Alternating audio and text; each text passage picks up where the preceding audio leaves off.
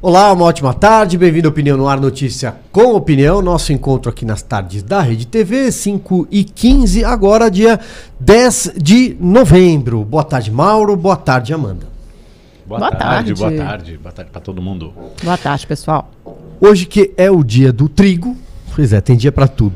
E de uma série de cidades no Maranhão, eu destaco aqui a cidade de Edson Lobão, que já é nome de um senador, já foi senador da República e ministro. Também aniversário da cidade de Aurora, no Ceará, e Valência, na Bahia. Parabéns a essas e outras cidades aniversariantes. Lembrando que você pode participar, mandar a sua pergunta, sugestão ou comentário no WhatsApp que vai piscar aí na sua tela, 11 99395 40 71 99395 40 71. Vamos lá, então, começando aqui, olha, uh, destaques neste momento nos principais portais de notícia.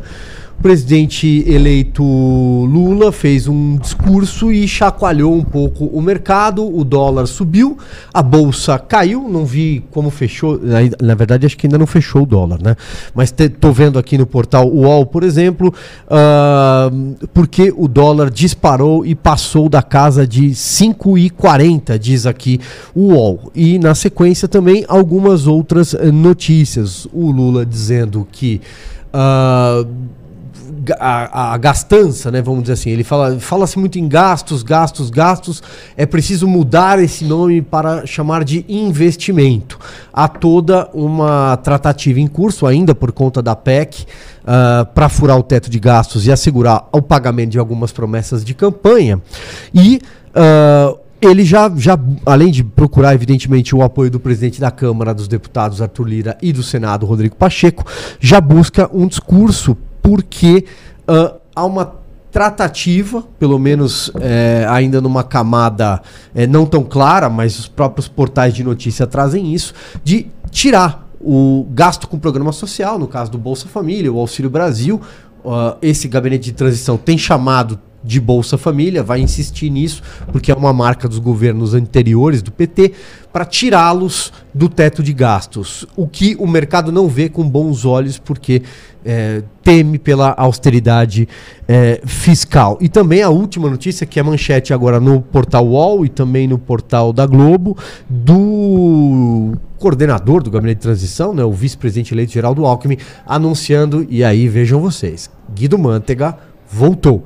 Guido Mantega uh, vai ser ali uma espécie de coordenador para a área de planejamento, que já pode até inclusive indicar uma possibilidade, por que não, de ministério, porque uh, o presidente Lula eleito Lula pretende desmembrar a superpasta da economia criada na gestão Bolsonaro sob chefia do Paulo Guedes e voltar com a pasta do planejamento.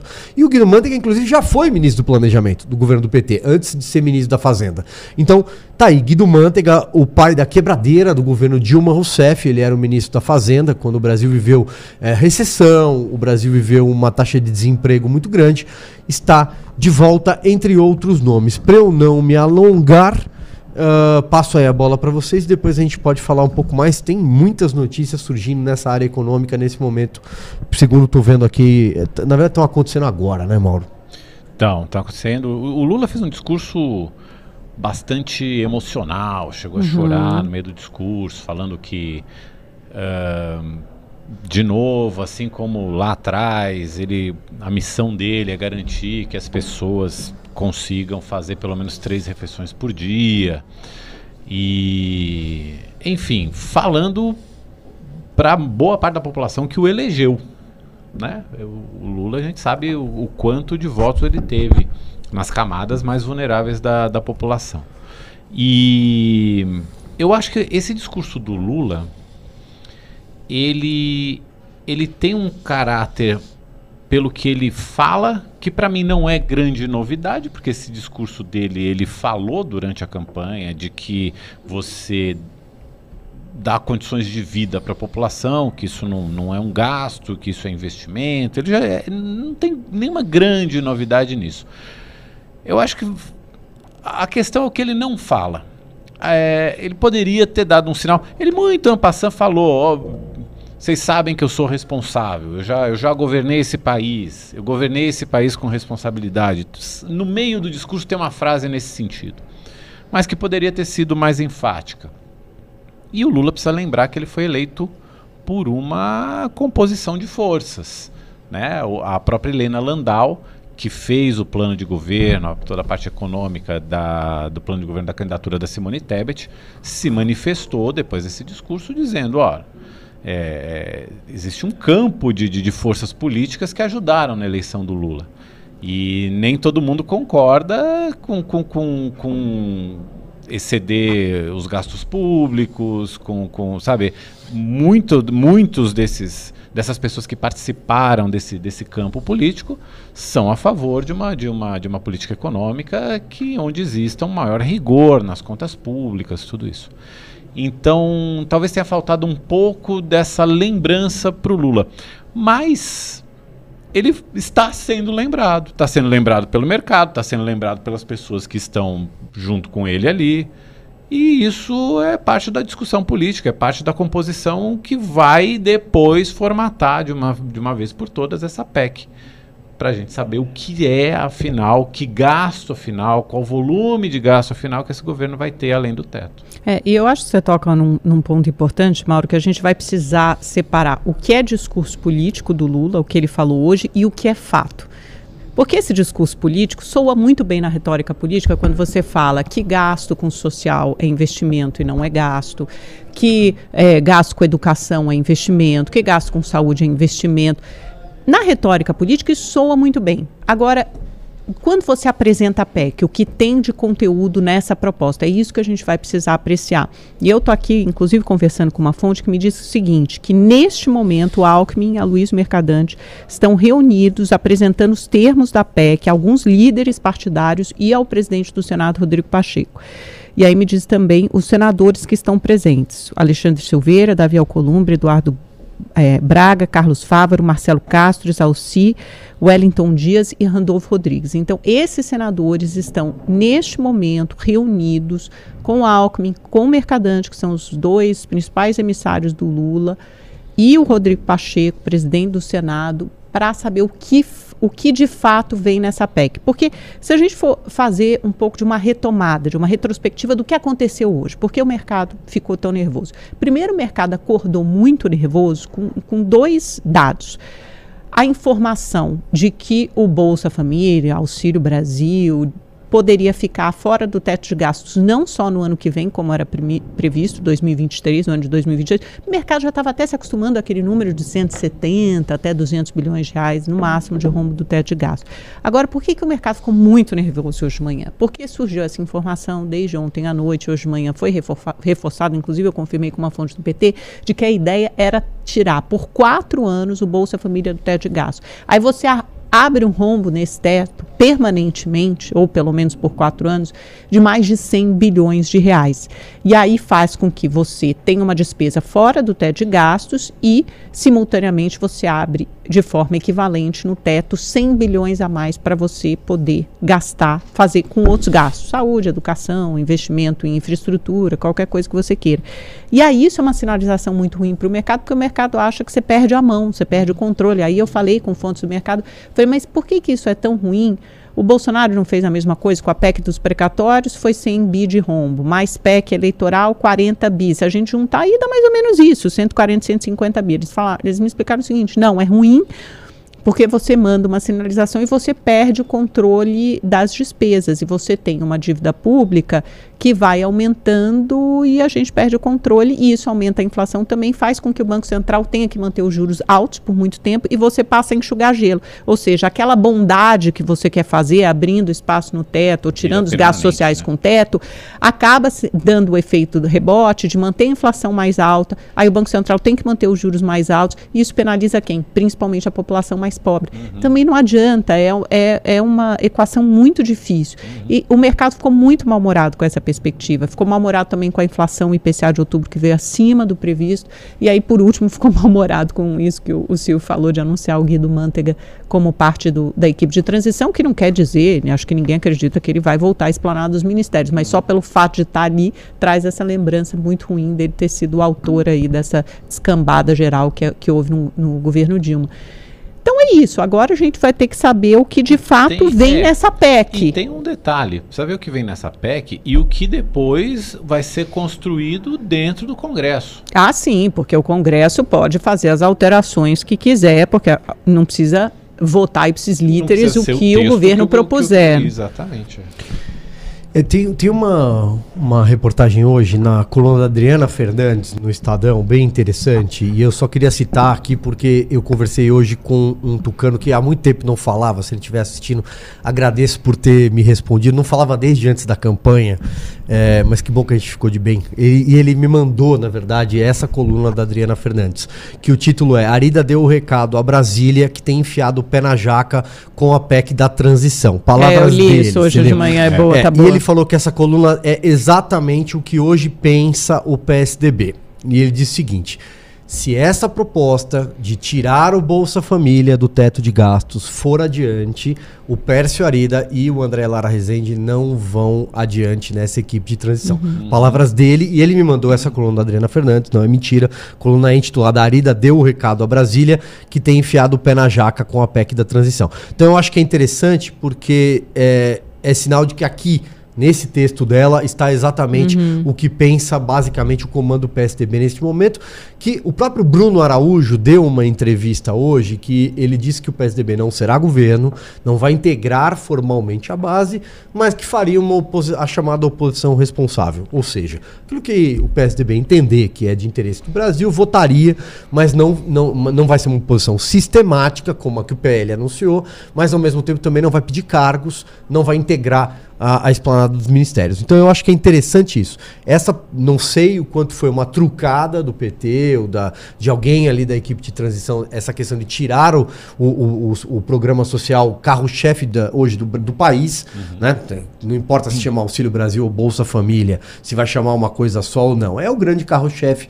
de, de gasto social hoje para o país. Então, se isso for retirado do teto de gastos, provavelmente o PSDB deixa essa equipe de transição e acredito eu que essas pessoas que estão lá, especialmente o Pércio Arida e o André Lara, que tem são pessoas respeitadas pelo mercado, têm credibilidade por ter sido pais, né, gestores ali, é, quando, quando o Plano Real estava ainda em gestação no governo, ah, lá atrás, eu acho que se eles deixarem, acho que eles estão lá muito mais pelo Geraldo Alckmin do que por qualquer outra pessoa nesse governo. Então, eu tenho a impressão de que pode, pode ser um tiro no pé essa, essa É, ideia. E, e acho que, acho que tem, tem muito também de, de- de testar limites, né? Até onde dá para ir, vamos jogar uma ideia aqui, outra ali, o que é normal também de, de acontecer nessas É, você fases. joga um balão de ensaio, vê como Tese, reage a sociedade, o recua mercado, depois, só tem- recua, dá um passo tem atrás, toda a negociação adequa. com, tem toda a negociação com o Congresso. Acho que a, a própria Simone Tebet tem, um, tem uma voz ali também a, a- a cumprir, uma, ligar uma, um sinal de alerta ali também, falar assim, vamos, vamos com calma. Agora, o, o, o mercado também vai ter que saber que a coisa mudou um pouco, que, que os gastos sociais... Não é mais o Paulo Guedes, Não é né? o Paulo outra, Guedes. é que, outra aliás, que ficha. aliás, quando no maior evento do mercado, maior evento anual do mercado, o Paulo Guedes foi lá e falou que o teto de gasto era um teto retrátil, ele foi aplaudido, ovacionado, né? Então, também tem, tem- tem- quando a gente fala de ó, o mercado, o mercado também tem, tem suas altas contradições. O mercado é aquele mesmo que quando o Facebook agora demitiu 11 mil pessoas, as ações do Facebook subiram. Esse é o mercado. Então, é, é- é também bom que, o- que o mercado saiba aqui que mu- mudou o governo, mudou a orientação. Gasto social vai passar a ser uma prioridade desse governo. E acho que é uma preocupação, é, o Mauro, é, o seguinte, o presidente eleito disse, ele deu uma entrevista ontem, né, uma entrevista coletiva no final da tarde. É, nessa entrevista ele anunciou que ele vai ao Egito, vai fazer uma viagem internacional, que ele tinha ido a Brasília porque era a única data que ele teria para visitar é, os presidentes dos, Dos poderes, poderes, né, da- do, do Congresso, na Câmara do Senado, também esteve no Supremo Tribunal Federal com ministros do STF. E depois ele disse o seguinte: eu vou, eu vou voltar a São Paulo, organizar minha viagem ao Egito. Quando eu voltar, é que eu vou pensar no ministério. Foi a frase que ele falou Uhum, ontem Na, na, na entrevista coletiva no final da tarde.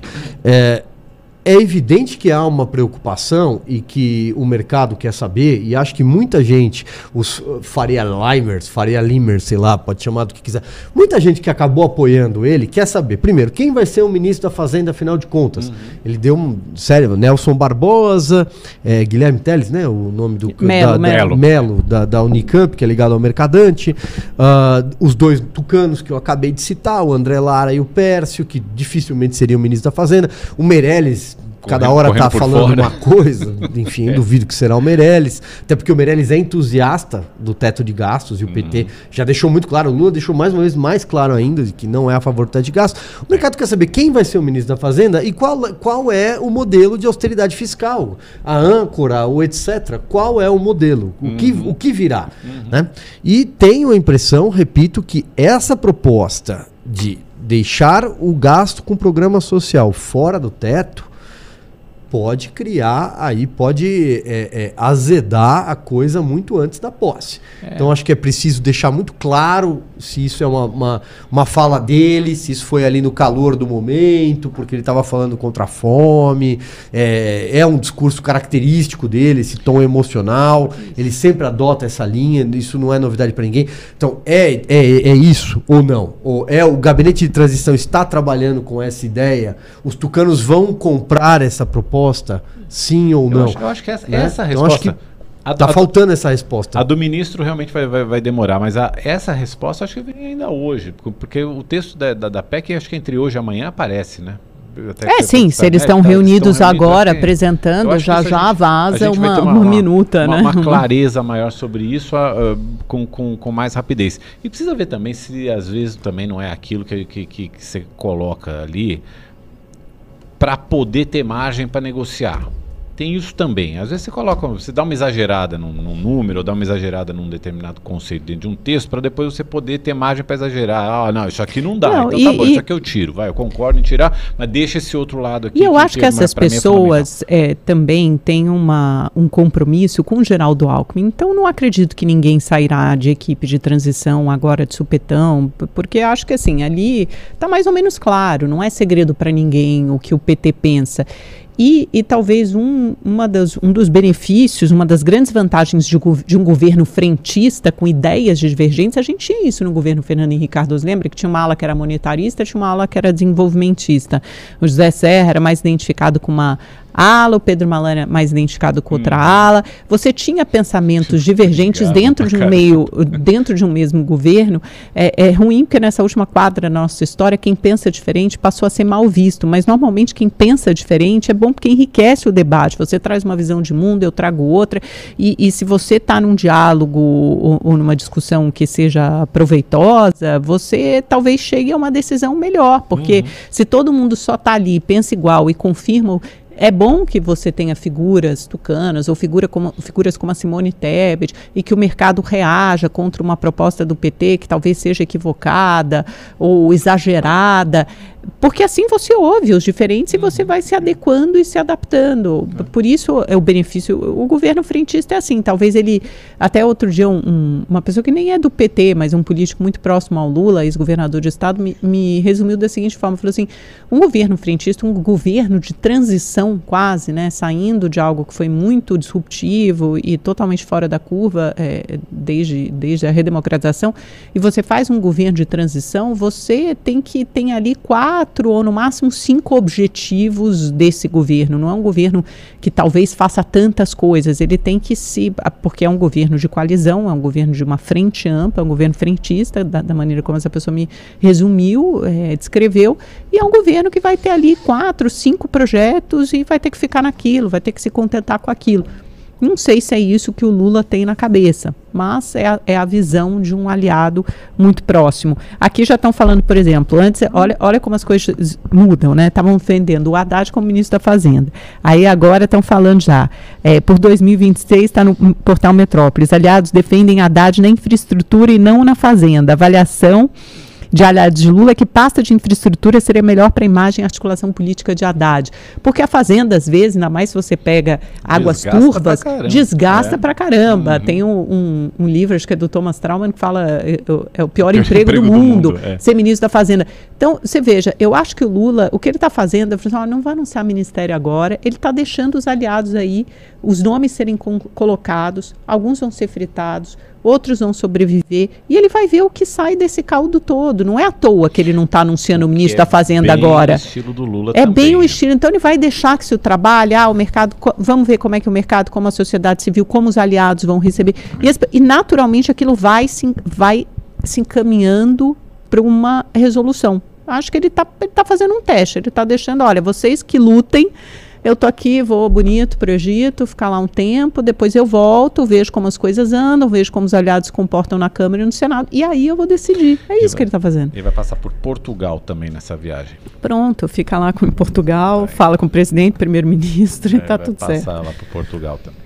Olha, tem aqui os nomes da, da equipe de transição. Bom, sobre o teto, então fica aí a dúvida o que virá depois dele, a gente pode dizer assim, né?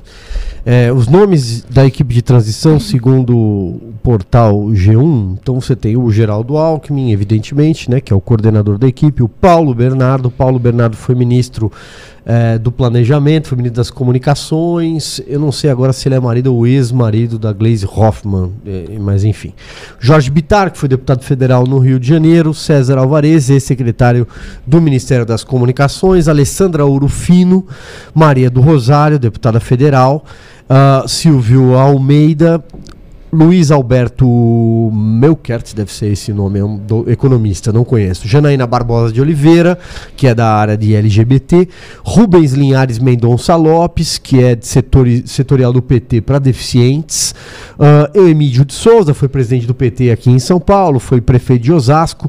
Nilma Lino Gomes, que é ex-ministra de Igualdade Racial, Givânia Maria Silva, que é quilombola, Douglas Belchior, ah, que é integrante da Coalizão Negra por Direitos, Tiago Tobias, Leda Leal, uh, das Chagas, Preta Ferreira, o Guido Mantega, que a gente falou agora há pouco, Enio Verre, deputado federal do PT do Paraná, Esther Dueck, economista da Universidade Federal do Rio de Janeiro, Antônio Correia de Lacerda, Germano Rigoto, foi governador do Rio Grande do Sul, é um nome do PMDB, aliás, resta saber se o Renan Calheiros e o Jader Barbalho, que foram nomes in- indicados pelo PMDB, vão fazer parte ou não dessa equipe. Ah, Jackson Schneider, Rafael Luquezzi, Marcelo Ramos, Tatiana Conceição Valente, Paulo Okamoto, bem conhecido, Marcelo, foi o- presidente do Instituto Lula. Marcelo Ramos, que era vice-presidente da Câmara, né? Ah, é o deputado do Amazonas, né? Ele não se elegeu. Não se reelegeu. Não. Paulo Feldman, André Siciliano era o presidente da Assembleia Legislativa do Rio, aliás, é presidente, né? Aniele Franco, que é irmã da Marielle Franco, Roseli Faria, Roberta Eugênio, Maria Helena Guarese, Eleonora Menicucci, ela foi ministra, né, da, da- da Secretaria de, de Mulheres do governo Dilma Rousseff, ela é ligada a Sim. Dilma Rousseff. É. Aparecida Gonçalves, André Lara Rezende, que a gente falou aqui, e o Pércio Arida. Aliás, tem muito ex-ministro nessa lista, né? Guilherme muito Melo. de governos do PT. Essa não é- nessa em particular, mas entre as figuras da transição, Nelson de Barbosa, saúde. É- é, essa é educação, todas. de, de toda a transição. Arthur aí, né? Chioro, Alexandre É. Padilha, se for olhar a lista da saúde, Tem, não, tem, tem, tem, tem, tem. muitos ex-ministros do PT. Gente, é o governo do PT, né? Eu acho que, assim, Agora, esses nomes. Mas aí fica a pergunta, são, então. São ligados ao planejamento ou, ou economia? es- Esses todos, é- essa Eu- lista que você deu. Essa é a lista que está no, no, no portal G1. É, não é. eh, Olha, que Tem dizer, orçamento, saiba quem são né? os É, tem- confirmados para passagem ah, de já tem- bastão. tem de tudo aí. Entendo É, que tem aqui está tudo, é. todo Ah, mundo, são é, 50 é. cargos, né? Isso, é. Então, é muita gente. Agora, essa é uma pergunta. Bem- e aí? Fica uma pergunta para vocês. Também, É, né? vai ser um, um governo com cara de PT mesmo, lá de trás?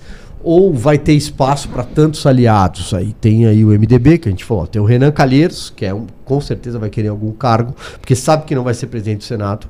Ah, o Jader Barbalho. O Jader sempre participou dos governos do PT. E do PMDB também, do Michel Temer. Acontece que o Jader não era. Ele, ele- era o filho dele, o Helder Barbalho, que foi reeleito governador do Pará. Aham. Quem assumia os cargos foi secretário da Pe ministro da Pesca, várias coisas. A, a Simone Tebet, a gente já sabe que vai integrar o ministério, com certeza.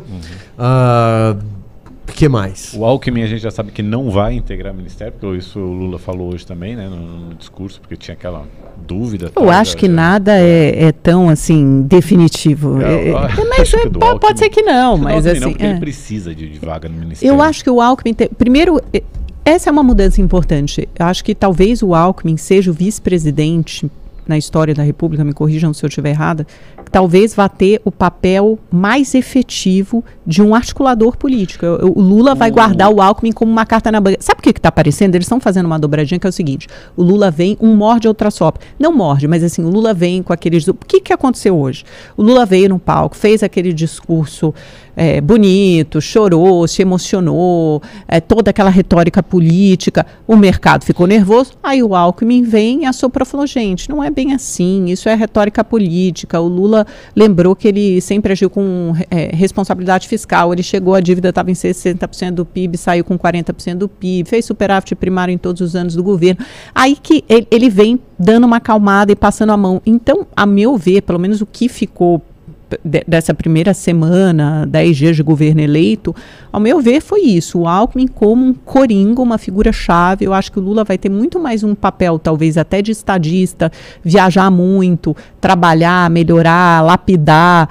é, é, lustrar essa imagem do Brasil no mundo, fazer acordos internacionais, ficar mais como uma figura mesmo que quer entrar para a história ou quer deixar sua biografia e vai deixar o Alckmin é, é, tomando as decisões duras, fazendo articulação política, tentando ampliar o Alckmin, que é esse cara do diálogo, da concertação, é um cara é, muito moderado, né, com aquela, aquela fala Nesse- lenta. Nesse sentido que você está falando, eu acho que, que nem, não lembro de nenhum vice que, que, que, tem, que tivesse tido um papel tão amplo. Mas eu lembro do Marco Maciel no governo do Fernando Henrique, que tinha uma- um, um papel importante de articulação política, né? É, Mas não tinha.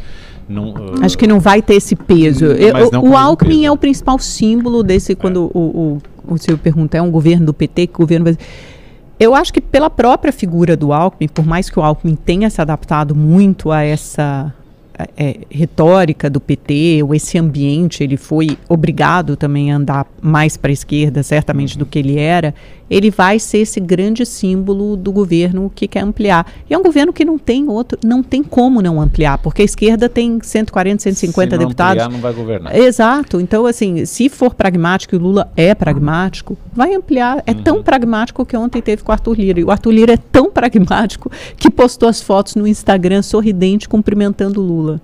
Acho que a diferença para o Marco Maciel, eu conheci bem o Marco Maciel, é, é, foi, na minha opinião, uma das grandes figuras da Hum, República, sem dúvida. Não só pelo, por ser um- uma pessoa muito discreta, mas porque. E eu me lembro dele já no Senado, quando eu o conheci, ele era senador. O Marco Maciel ele tinha um papel que é, era o PFL.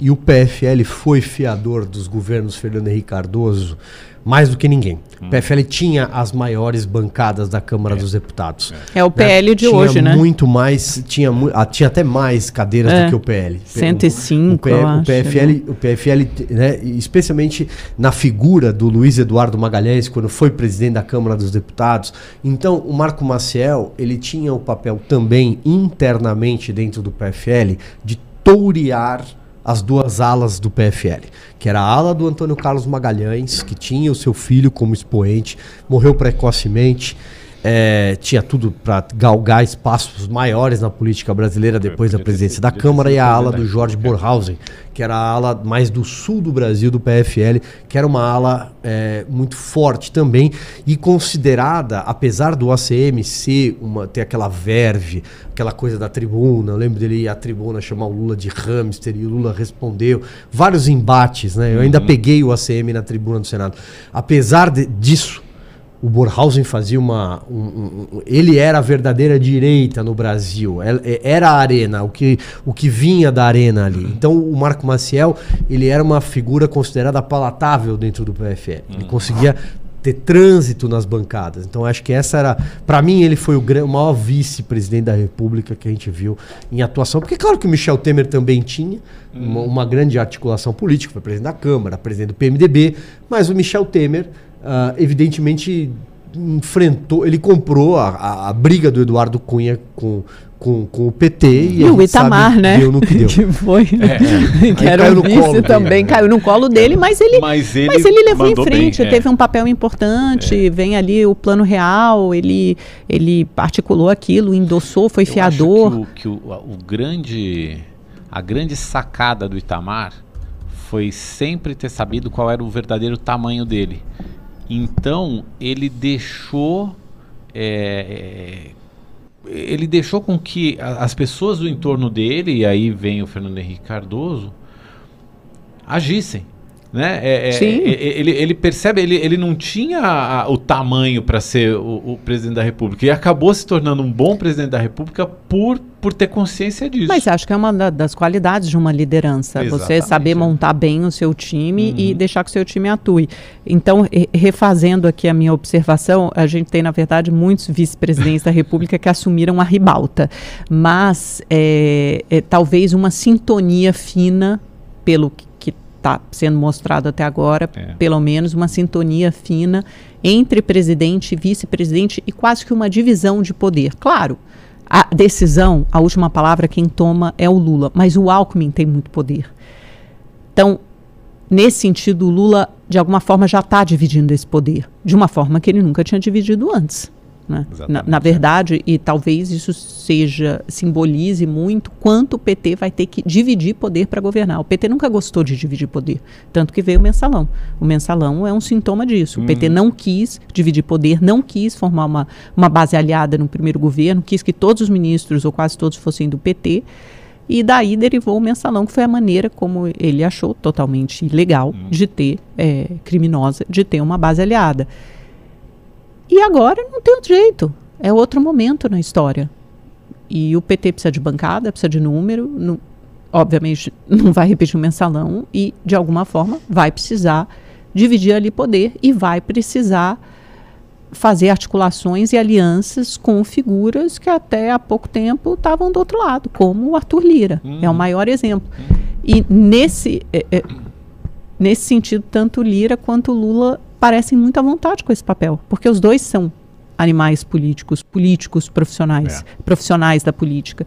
E eles vão mudando de interesses, e isso não é nem, acho que não, não é um demérito, não estou nem falando como demérito ou, ou crítica, mas eles sabem perceber que o jogo mudou e se adaptar às novas circunstâncias. E isso talvez seja uma qualidade de um grande político. Bom, vamos lá, olha só. O Estadão diz que aqui, ó, novo governo precisa abandonar o tom de campanha e apontar rumos para a economia. É a reportagem que traz aí os números, né? Então, ao que parece, aí realmente o mercado fechou, vai fechando de forma. Tá, tá estressado, né? O dólar subiu 4,17, então tá R$ 5,40 e Ibovespa recuou 4%. Mas a notícia que o Estadão destaca aqui é que dentro das discussões dessa PEC, que eu acho particularmente que a PEC vai passar, tá? Porque debater com este, com este Congresso atual é muito mais fácil do que debater com próxima formação, com a próxima legislatura. Tenho insistido nisso porque não só pelo perfil das bancadas eleitas, mas principalmente porque negociar agora significa negociar a permanência de Arthur Lira e Rodrigo Pacheco na presidência das duas casas. E aí diz aqui que já há um jabuti de 8 bilhões para ser colocado, que seria do, do, do orçamento secreto. Eu gosto de falar emenda de relator, sempre falei, não vou mudar. Emenda de relator nessa PEC da transição. E aí, vai entrar 8 bilhões na conversa, Mauro? Pode, né? Não, Pode, não né? entendi de onde É. São os seria 8 pra bi? É, que não foram, porque ainda Olha, faltam diz 8 aqui- bi para gastar desse ano. Que É, o Arthur flexibilização para é. liberar até o final do ano 8 Ah, bilhões ah, de é. emendas Desse do orçamento ano. secreto Ah, que isso- estão represadas. É, isso já estava na conta. O que, que aconteceu? Hum. Eles tinham autorizado a liberar essas emendas, só que aí o Supremo resolveu que vão ter que fazer o repasse. Lembra que o Bolsonaro tinha, tinha vetado a, a lei Aldir Blanc e qual que era a outra? Do ah, Paulo Gustavo. eh, Paulo Gustavo, as duas de repasse para a cultura, que Uhum. dá mais ou menos isso, acho que cada uma tem mais ou menos 3 bi, então 6 ou 7 bi disso. E aí o Arthur Lira estava contando que esses 8 bi, porque esse ano a emenda de relator, o orçamento secreto, somam algo em torno de 16 bilhões de reais. Faltavam 8 bi para liberar. O Arthur Lira conta com esse dinheiro até pensando na reeleição dele, no ano que vem, em fevereiro. E aí, agora, com a decisão do Supremo de que vai ter sim que repassar esses 6, 7 bi para o setor cultural, pode ter que tirar justamente do Desse- orçamento secreto, que não é impositivo. Eles queriam votar em positividade, ou seja, a obrigatoriedade, mas isso não foi votado. Então, não sei. Vamos, vamos ver, porque isso aí é, é, é um baú sem fundo, É um né? baú sem Pelo fundo. amor de Deus. Uma confusão. que Vamos lá, olha, aqui olhando, agora o Jornal o Globo aqui, as notícias que, além do do do estresse do mercado, que a gente já falou bastante aqui, Simone Tebet defende que o primeiro-ministro a ser anunciado por Lula seja o da Fazenda, Ah, os 36 nomes da transição, aliás, o Alckmin ontem já estava com uma folhinha de papel que foi fotografada com os nomes de todos, que a Sônia Guajajara é o primeiro nome de consenso no Ministério, imagino que seja para a pasta do- do- dos indígenas, né? Bem que é uma provável, pasta né? que ele vai que ele vai ah, criar a Petrobras. Bom, a Petrobras aqui que o Lauro Jardim está trazendo. Ah, não é o, o- o senador do Rio Grande do Norte? Não, olha, o PT do Rio de Janeiro, diz Lauro Jardim. Ah, André Siciliano está indicando para Lula o nome de Magda Chambriá, vocês conhecem? Para ocupar a presidência da Petrobras. Ela é funcionária de carreira e já presidiu a ANP no governo Dilma Rousseff. É, eu lembro desse seria um nome, é. Se não, o senador Jean, é, Jean, Jean Paul Prates, Prates que também é do Rio outro Grande do nome. Norte. É. Né, Ele substituiu a Fátima Bezerra, não foi isso? Quando ela foi eleita governadora. Isso. Ele herdou o restante do mandato dela, de quatro anos. Era o nome ah, que apareceria como futuro presidente da Petrobras. E agora aparece o nome dela, Magda Chambriar. que mais vocês têm aí de apuração sobre essa transição? Esses são os destaques dos principais portais ah, nesse momento. Bem, eu tenho a impressão que é o seguinte, vai, eles vão apresentar a PEC de transição primeiro para essas lideranças do Congresso, aliados, presidente do Senado, presidente da Câmara, provavelmente tudo feito hoje. É o Geraldo Alckmin que vai apresentar. O Lula viaja na segunda de manhã, ele já falou para o Egito, e essas negociações da PEC começam a partir de quarta-feira, porque afinal de contas a gente vai ter feriado na terça. Então, quarta-feira começa a negociar isso no Congresso. E aí eu acho que apresenta esse texto, os líderes provavelmente vão fazer. que- que- o que, que é diferente do- da maneira como o Bolsonaro fazia política, que já apresentava de uma, de uma vez o texto e publicava que tudo tornava público? Não. Parece que essa forma do PT é primeiro dividir isso com as lideranças, com os aliados, ter um feedback do presidente da Câmara e do Senado: olha, isso dá, isso não dá, isso é bom, isso não é. Então, tenho para mim que esse texto apresentado hoje pode nem ser o texto final na quarta-feira. Talvez seja um primeiro texto, um primeiro rascunho, uma primeira ideia que seja burilada nesse fe- feriado, nesse final de semana, para que algo seja apresentado na quarta. Já discutir com esses líderes é como se você fizesse uma pré-discussão, passasse com ele o que é palatável, o que dá para apresentar, o que não dá. Estou supondo aqui, especulando e, e imaginando que o que vai chegar na quarta-feira é, é outro texto, mas eu acho que eles hoje. E é bom que haja isso, um recado no mercado também, lógico, não é fazer tudo que o mercado quer, mas é, quando a, a bolsa despenca, o dólar sobe, você está tá impondo um limite ali, Lógico, uma barreira, é. falando, olha, assim a gente não aceita. E tem que ouvir também, porque afinal de contas, isso afasta investidor estrangeiro, isso faz com que a curva de juros, juros suba, isso faz com que a inflação na ponta suba, as expectativas se deteriorem, e ninguém quer isso.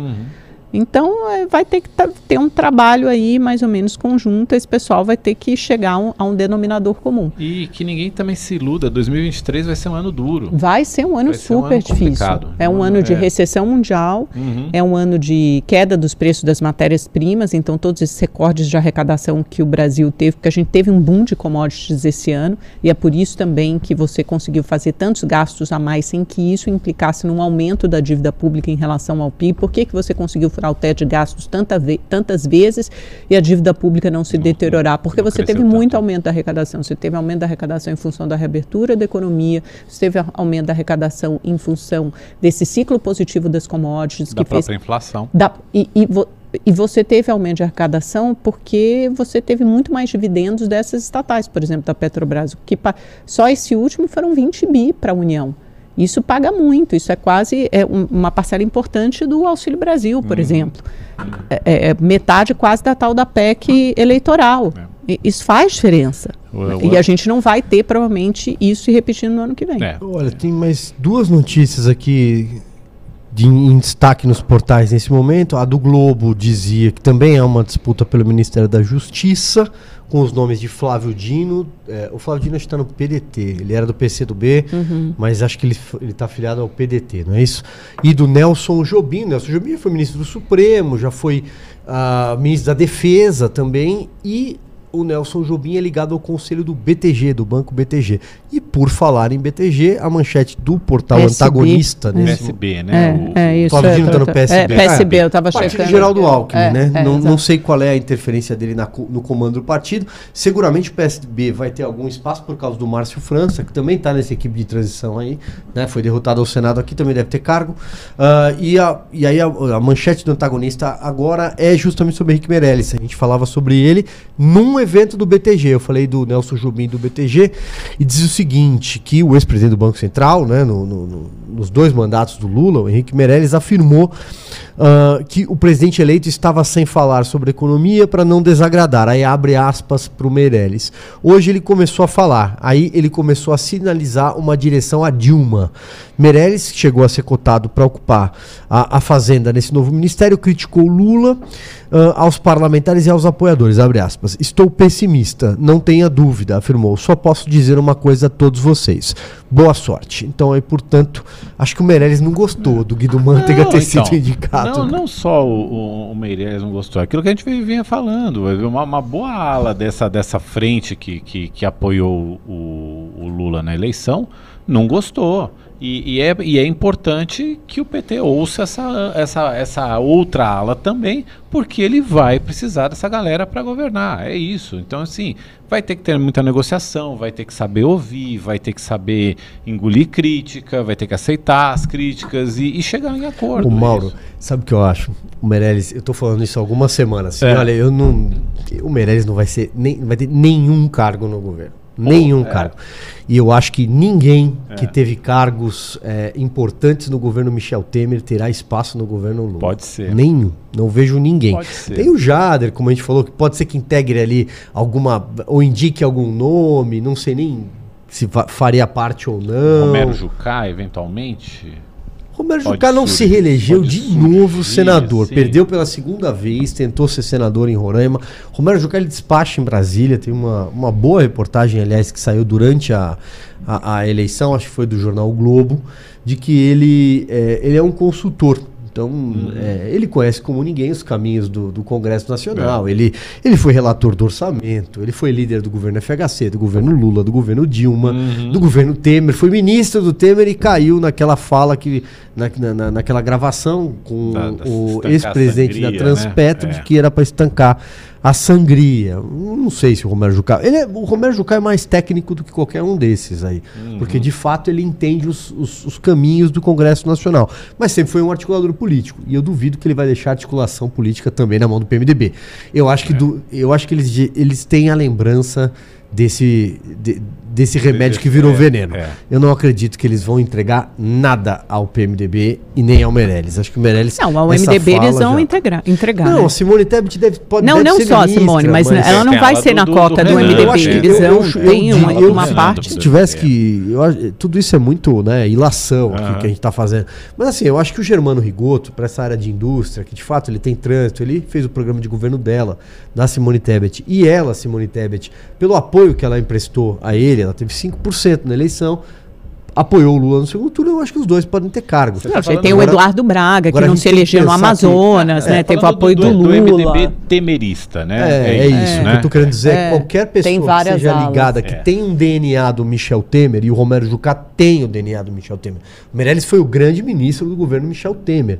Essas pessoas, o Lula, bom, só aquela fala dele no debate, chamando o Temer de golpista, para mim tá claro que aquilo nunca foi digerido e nunca será digerido. É, mas eu acho que no caso do Meirelles não é nem pelo fato de ser do MDB ou não, acho que é pelo fato de ser uma figura muito neoliberal e do mercado. E isso desceria muito quadrado com o próprio PT. Você pode até ter um ministro mais político que coloque, como foi o Antônio Palocci, e coloque abaixo de si uma equipe técnica um com alguns perfis ali, é, mais é, liberais e fazer como uma equipe de transição, ter duas alas clara, claramente, uma mais mais ligada ao PT, outra mais ligada ao mercado, e você tem um embate de ideias e dali surge alguma coisa Pode ser. produtiva. É, também acho. Mas eh, tenho para mim que vai ser uma figura mais política. Não aposto no nome do, do mercado, não. Ainda mais com essa fala, com esse discurso do Lula, acho difícil.